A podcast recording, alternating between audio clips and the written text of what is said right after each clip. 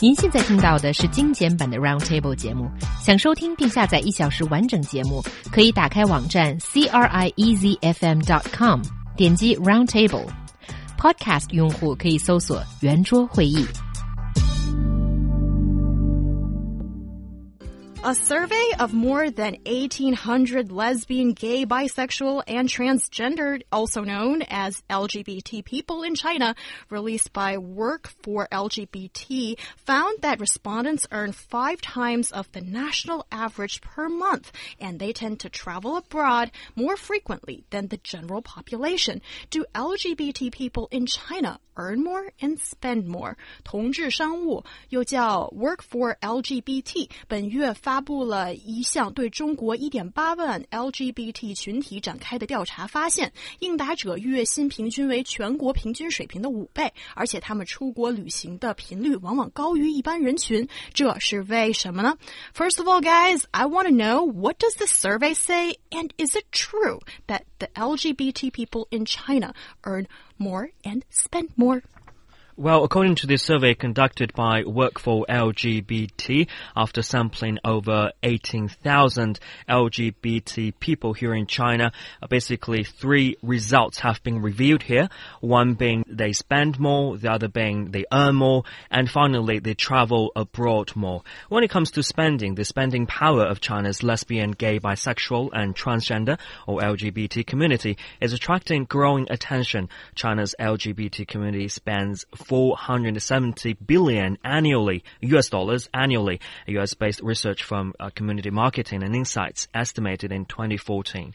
And also when it comes to earning, um, according to Work for LGBT, a coalition of companies and activists reviewed, released a survey of more than 18,000 LGBT. The study found that respondents earn an average of 10,300 yuan, which is about 1,610 US dollars per month, five times the national average. At the same time, the study also tells us they like to travel more, especially go to some of the overseas tourist destinations like Hong Kong, Thailand, and Macau.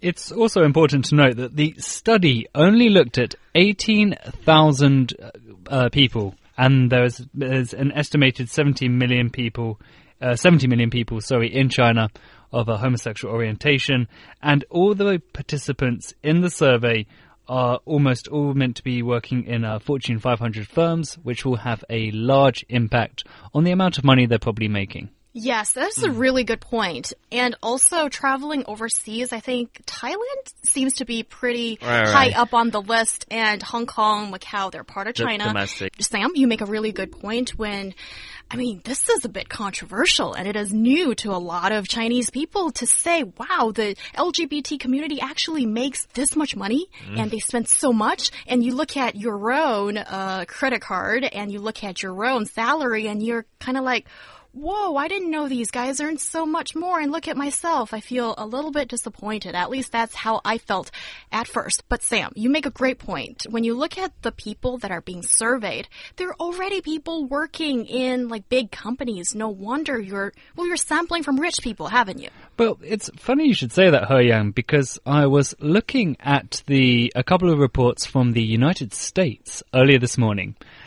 And one thing that I did notice is that they seem to they tend to believe that um, while um, homosexual men will make less than their heterosexual counterparts if they're working in the same office, they believe that the majority of gay men um, go to university and that in general they have a higher level of education and better jobs.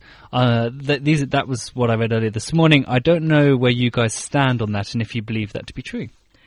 According to the survey conducted by UCLA, uh, it reviewed that, okay, gay women usually make significant, significantly more money than those, uh, and than their heterosexual counterparts, whereas men don't earn as much as their heterosexual counterparts.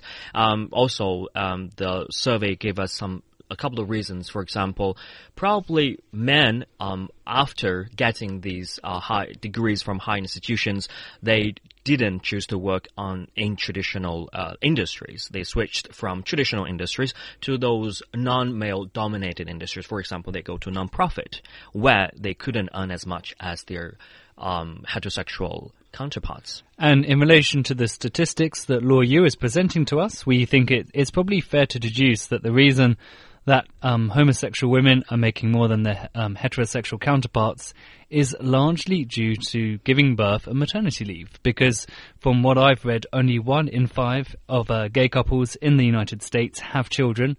And it means if you're applying for a job and your boss knows that you're a homosexual female, she knows you're not going to be, there's a very, there's a much less likely chance that you're going to be giving birth and taking maternity leave.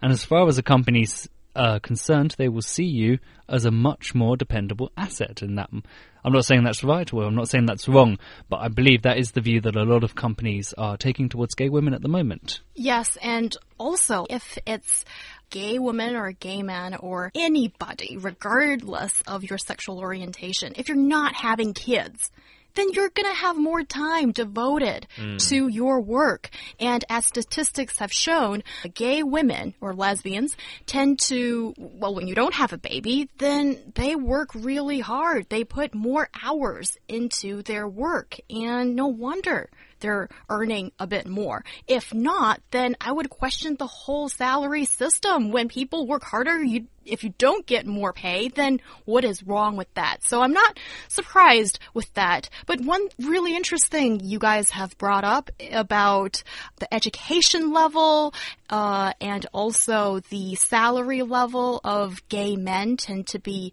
both pretty high. That is something that um, our WeChat listener Xiao seemed to agree with, and he or she has actually gone through some figures and said the LGBT community has people who are educated in a much higher mm. level. Regarding this point, I actually fiercely reject because Why? when you look at the studies regarding LGBT community in China and overseas, often the sample pool is skewed. It's often looking at people who are willing to talk about this, who are mm. willing to be surveyed. And often, especially in China, these surveys do not reach the gay people that are not in certain circles like this. They're just simply not being looked at. So when we jump into a conclusion like this, that gay people just earn more, I think it completely misunderstands the situation. And if we buy a statement like this, we are going to uh, neglect the reality of these people, which is still huge pressure and discrimination against them. See, He Yang makes a fantastic point, and to be honest, I know it's. I'm surprised that I'm saying it as well. She, she's right because when you guys, if we just think about this, if we think about it really basically for a second here, why would there be any orientation between? Why would there be any correlation? Sorry, between your sexual orientation and the choices that you make in terms of your career and education. I can't think of one good reason why one of those would influence the other. And when you think about it like that, everything that He Yang said seems to make complete sense. So definitely, I, tend to agree with you on these two points. Um, right. I mean, both of you have made fantastic points. Uh, so probably in the future, we need a larger scale sam sample on this survey because, you know, we know that there are over 70 million gay people here in China, according to Mr. Geng Le, who is the CEO of the largest LGBT platform here in China.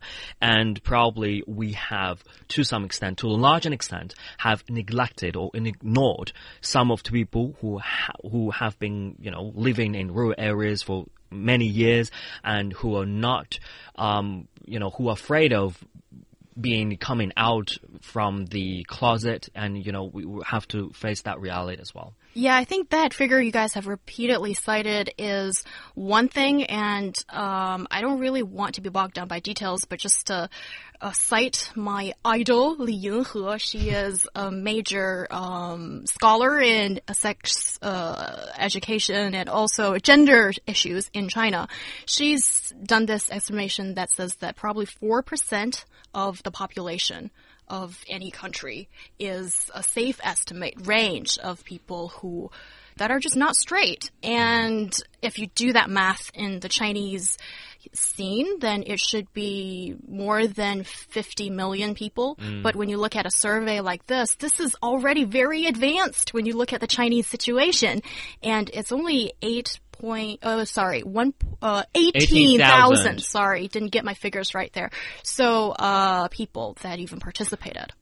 I, I think it's great that we are, we're all on the same page for, for I think the very first time on on this show. But I would like to take the opportunity to add a slightly different uh, tangent to this topic. So, in um, the report that I read that was released in July 2015 in the United States, showed that gay people make uh, gay men make five percent less on average than their heterosexual counterparts that are working in the exact same positions as them. And I want to put forward the idea to you guys and see what you think of do we think that this may be partially due to the negative connotations that are associated with homosexual men?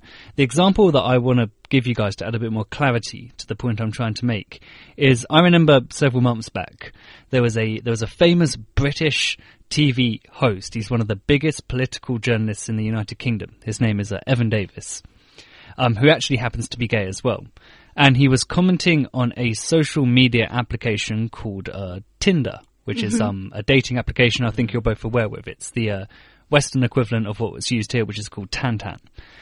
And the, the he was discussing it, and they were talking about how people are using this act, this app to hook up.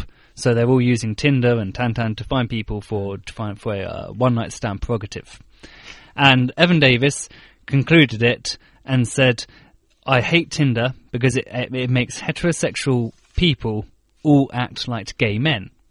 And what do it- you mean by that? He, he made the very, it, it was perceived as quite offensive at the time. He made the implication that gay men are all willy nilly and really up for one night stands and crazy party animals and a bit inconsistent in terms of their um, personal lives.